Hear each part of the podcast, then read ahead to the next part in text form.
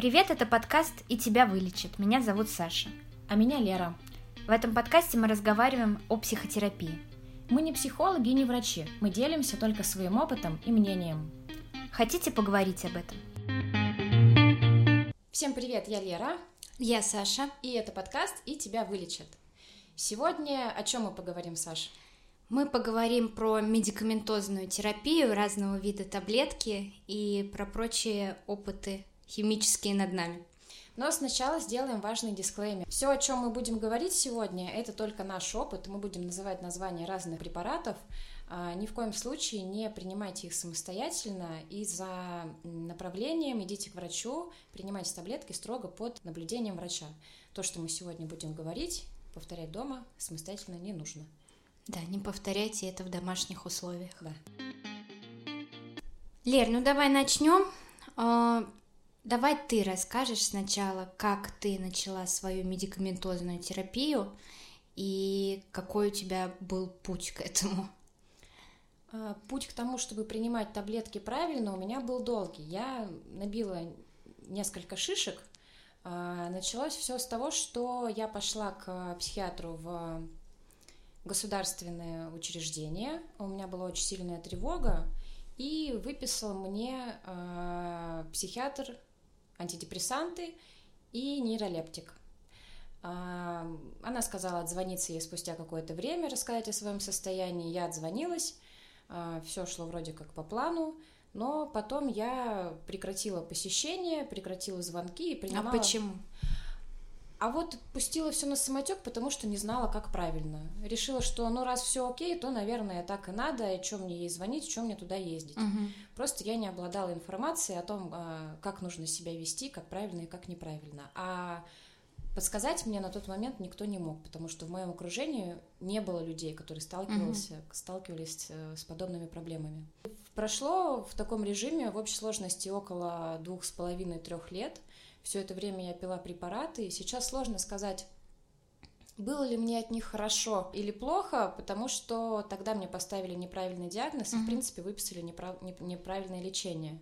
Я думаю, что периоды взлетов и падений, свойственные биполярному расстройству, которые у меня, они и продолжались. Возможно, что-то таблетки нивелировали, возможно, что-то происходило, проходило само по себе. Сейчас сказать сложно. Но первая ошибка, которую я совершила, я не отзванивалась, не говорила о своем состоянии врачу и принимала, по сути, таблетки без контроля, без надзора врача. И как это, собственно, закончилась эта история? А закончилась это тоже ошибкой, потому что в какой-то момент у меня вылезла неприятная побочка. Я сначала не поняла, что это связано с таблетками. И мне бы тогда пойти к своему психиатру угу. и сказать, что, знаете, тут вот такая вот ситуация. Но я решила, что я справлюсь сама, и все, что мне нужно, это просто отменить таблетки. И отменяла я таблетки самостоятельно, постепенно снижая дозировку. Вот это вот я хотя бы сделала правильно. Побочка прошла, но мне тут же стало без таблеток хуже. И следующий поход свой к психиатру случился только спустя год. А, он поставил мне почти правильный диагноз, двинулся в сторону биполярного расстройства, mm-hmm. он поставил мне пограничное расстройство личности тоже выписал неправильное лечение, о чем я узнала только спустя много времени, потому что он выписал мне антидепрессанты и нейролептик. При биполярном расстройстве антидепрессанты назначают очень краткосрочно, чтобы вывести человека из депрессии. Uh-huh. Спустя какое-то время у меня началась э, депрессия, которая усугублялась.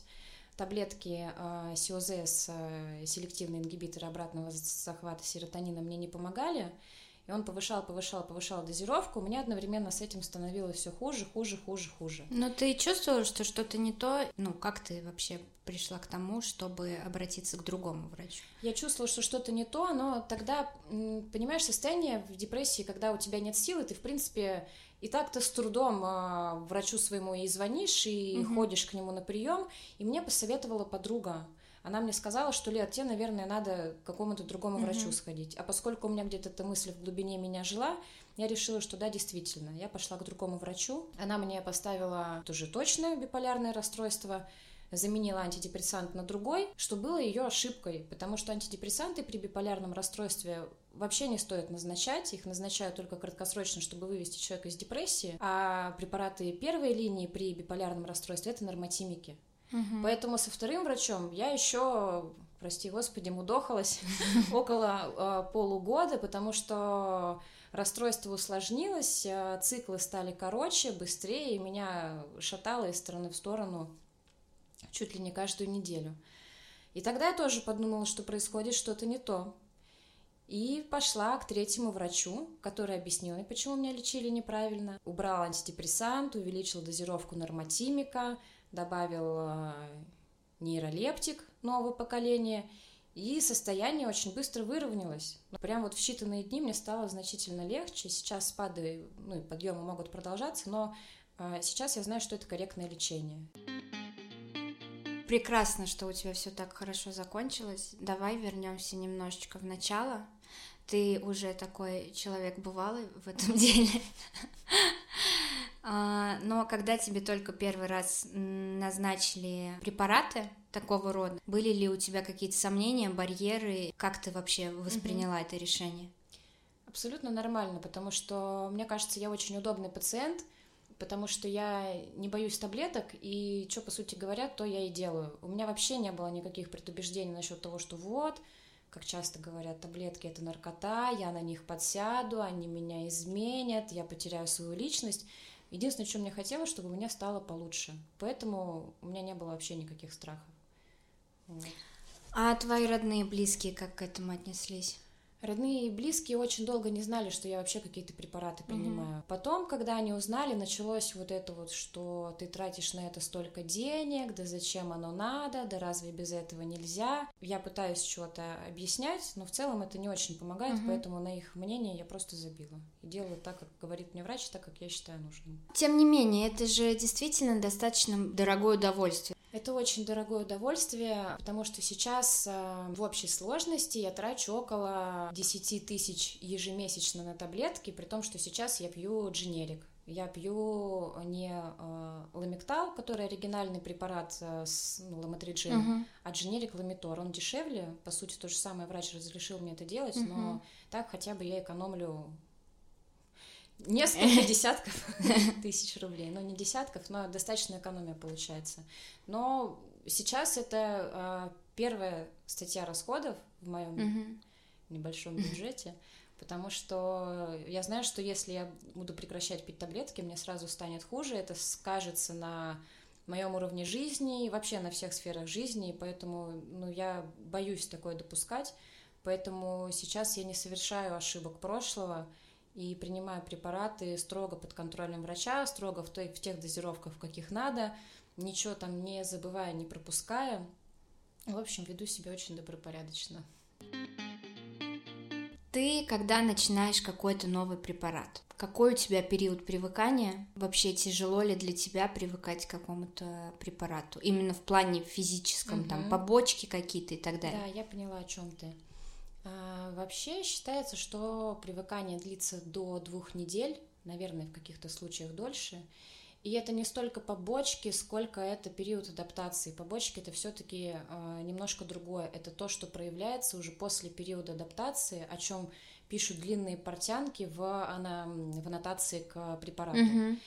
И побочек бояться не надо, потому что, ну, точнее, не нужно бояться вот этих вот портянок длинных, потому что это означает, что препарат прошел большие масштабные исследования. Угу. И вероятность побочек там указана в э, процентном соотношении, она не такая уж и высокая. В период адаптации у меня, как правило, бывают ну, достаточно неприятные симптомы, типа тошноты, слабости, сонливости, сухости во рту.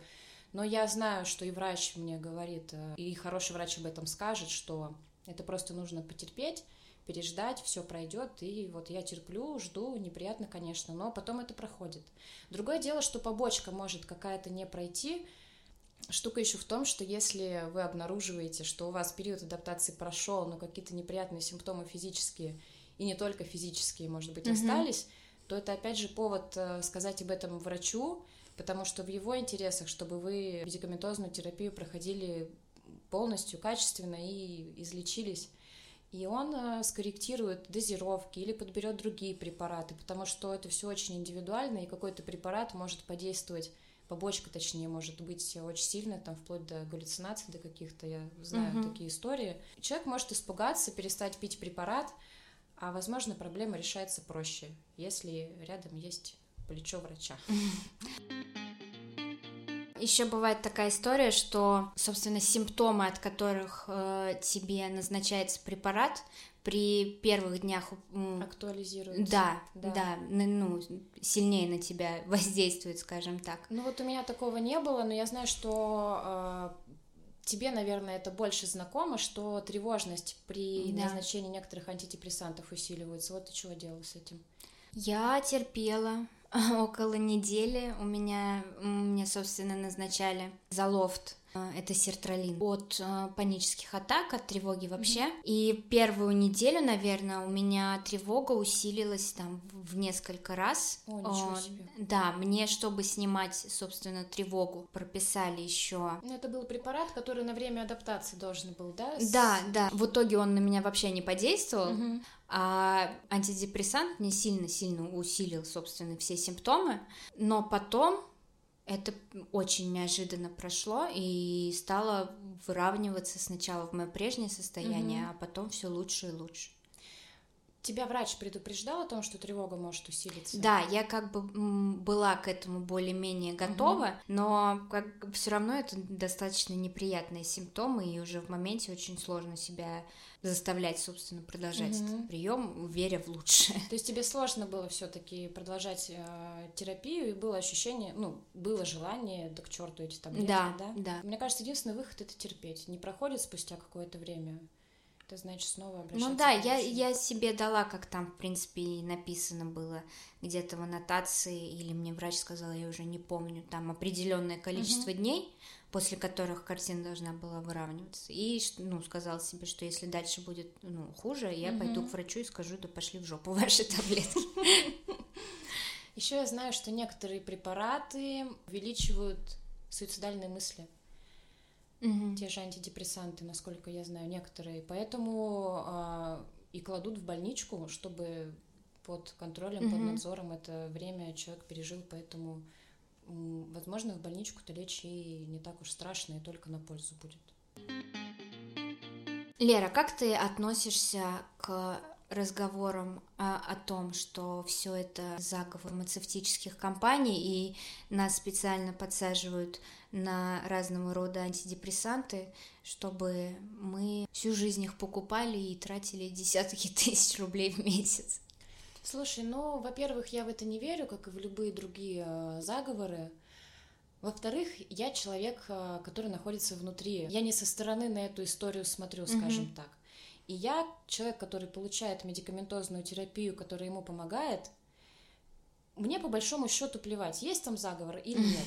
Главное, что для меня это работает, я чувствую себя лучше, угу. поэтому все, что остальное происходит, э, домыслы, не домыслы, мне уже не столько важно. Но вообще я считаю, что так говорят люди, которые не очень э, погружены в ситуацию, не очень понимают, как работают таблетки, что такое психические расстройства. Я не знаю, откуда они получают информацию из интернетов. Но, в принципе, это достаточно популярная мысль о том, что если раньше наши деды бабушки справлялись совсем сами и жили вообще счастливы и прекрасно, то сейчас мы, имея гораздо лучшие условия жизни, вынуждены решать свои проблемы путем принятия таблеток и так далее. Какая-то обратная логика, мне кажется неправильная логика. Ну, то есть, э, где доказательства исследования о том, что бабушки и дедушки жили счастливо? Не, ну тут... Таблетки плюс э, не было... Индустрия была не настолько доступна, mm-hmm. как сейчас. Действительно, тогда вообще, наверное, ничего про это не говорили. И сейчас предупреждений очень много, а тогда, наверное, еще больше было. Ну, я думаю, да. Как бы если у тебя есть этот белый билет, угу, так называемый, да, то это смертельный страх его угу. получить был. А ты что думаешь, есть заговор или нет? Я не верю в заговоры вообще, так как я менеджер проектов, я очень слабо верю в то, что огромная компания с тысячью людей могут о чем-то договориться, придерживать, придерживаться этого годами, и никто ни, ни о чем там никому не рассказал. Это смешно, но смешно, грустно и правда. Ну, вообще, это тут несколько, мне кажется, мифов срабатывает на, а, а, на это.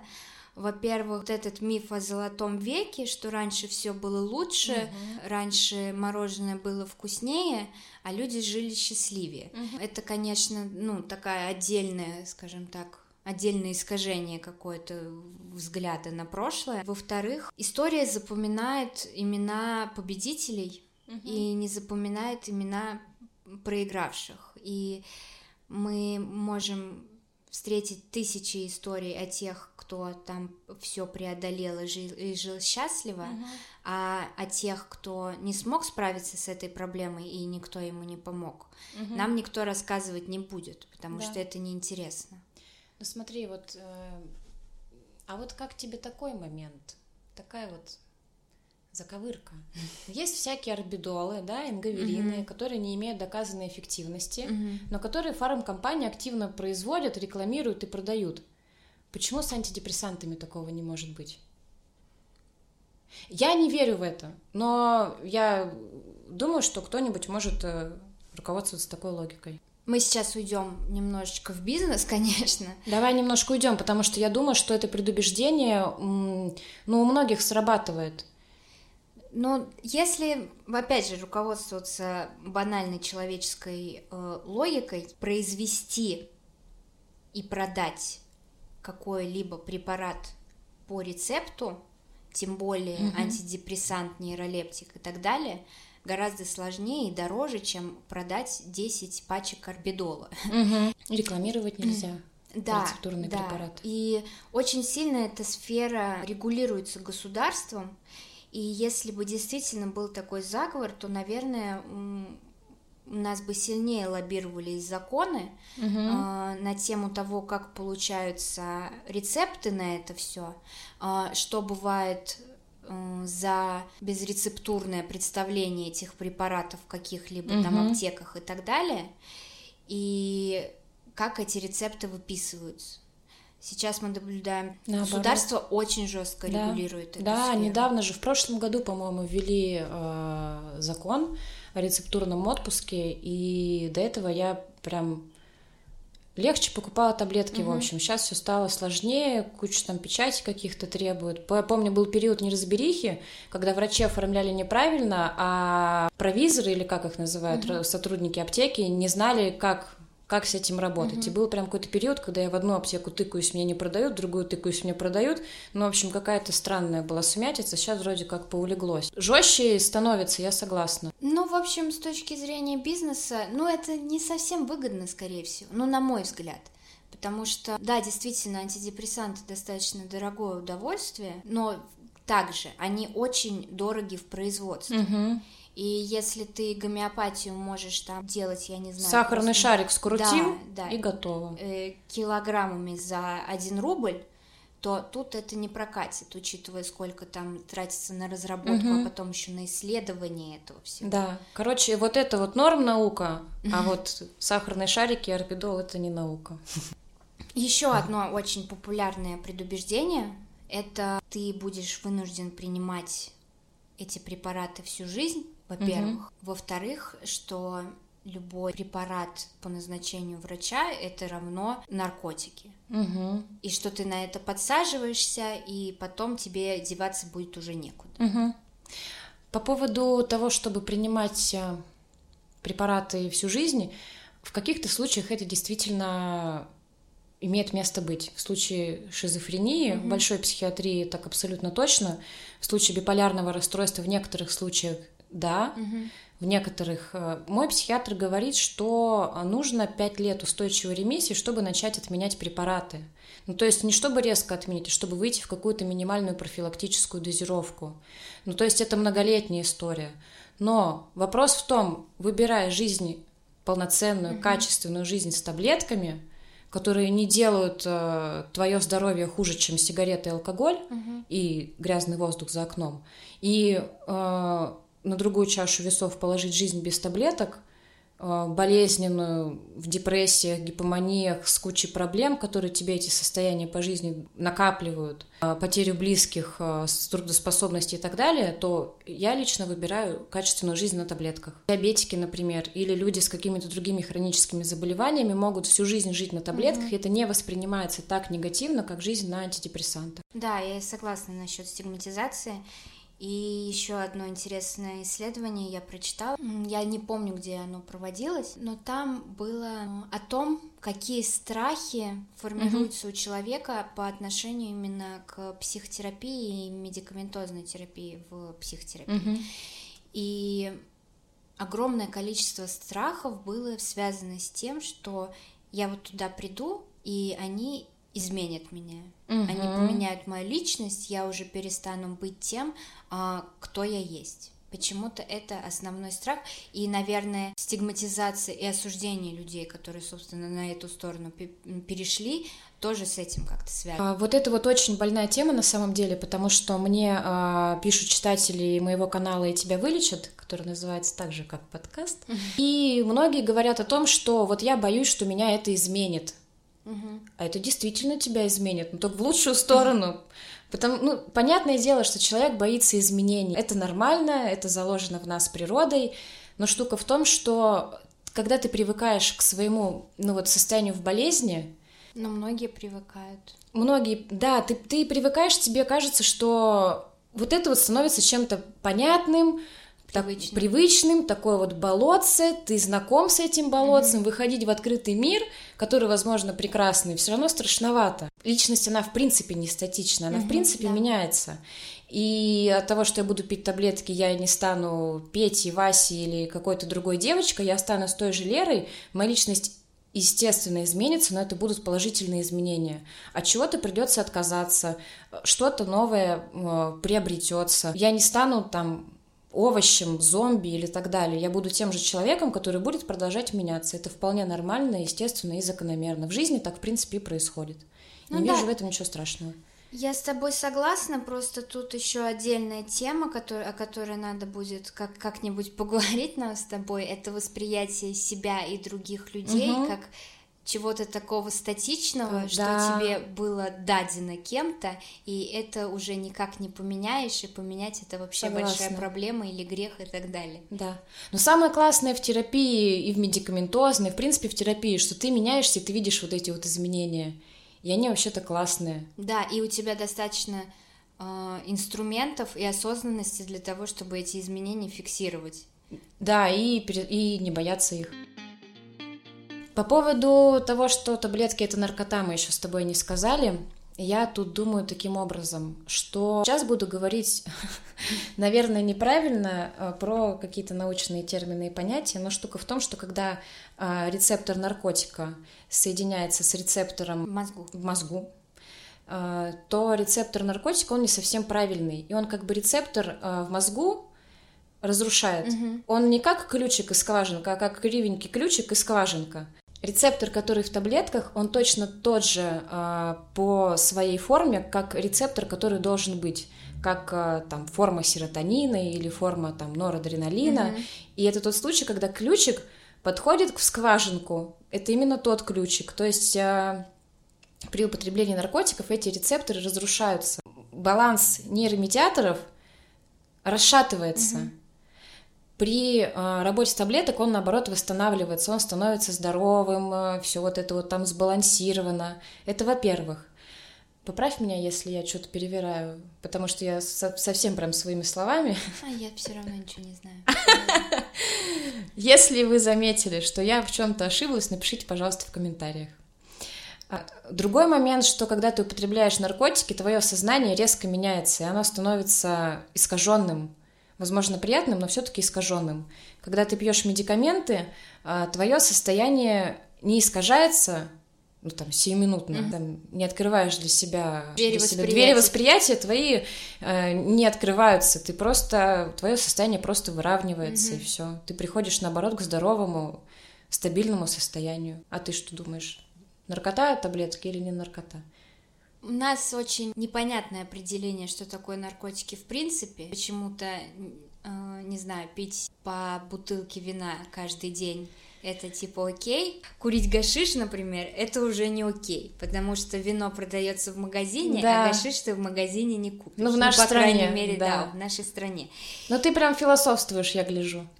Ну, в принципе, да, так и есть. Но понятно, что в нашей жизни очень большой пул веществ, которые угу. так или иначе разрушают наше здоровье. И мы этому активно способствуем. Мы пьем алкоголь, большинство из нас, из нас э, по последним опросам 77% населения. Пьет алкоголь? Да. Курим сигареты, кто-то курит что-то еще. И... Едим жирное. Да, ну, в общем, по-всячески себя э, убиваем. Да. Мне кажется, что это в любом случае более опасно, чем принимать какие-то препараты, даже если мы назовем их наркотиком, угу. по назначению врача после угу. сотни исследований угу. и под присмотром, собственно, врача. А наркотиками же тоже что-то лечить пытаются не у нас? Какими-то... По-моему, ЛСД пытались да. что-то лечить. Но... Э... Амфетамином, по-моему, лечат э, СДВГ. Нет? Не Опять знаю. же, если я, если я сегодня ошибаюсь, просто ошибка за ошибкой, пишите, пожалуйста, в отзывах. Mm-hmm. Я с тобой абсолютно согласна, что, учитывая кучу исследований, опыт, э, прямое отношение науки к этому, что это, по крайней мере, не более опасно, чем все остальное, что мы употребляем. Лер, давай подведем итог давай. и обозначим основные ошибки, которые может совершить человек, выйдя на скользкую тропинку медикаментозной терапии. Угу.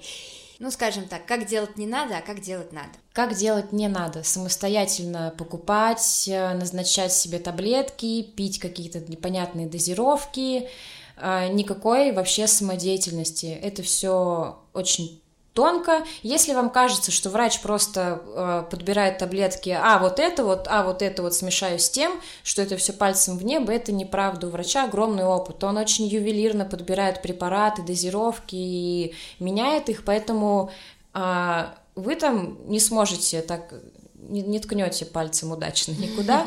Поэтому э, никакой самодеятельности, во-первых. Во-вторых, не нужно бояться таблеток, потому что э, действительно мы знаем о каких-то негативных историях, угу. но мы не знаем опыт миллионов, я думаю, людей, которых таблетки спасли и от суицида в том числе, и от каких-то тяжелых состояний, тем, кому таблетки по-настоящему помогли наладить жизнь. Угу. Поэтому надо пить таблетки, пейте таблетки. Будет плохо, будет состояние ухудшаться, не будет улучшаться, все к врачу. Все э, вопросы, пожелания, сомнения, все к врачу. Проходит несколько месяцев, лучше не становится, поговорите об этом с врачом. Если врач ничего не может сделать, идите к другому врачу.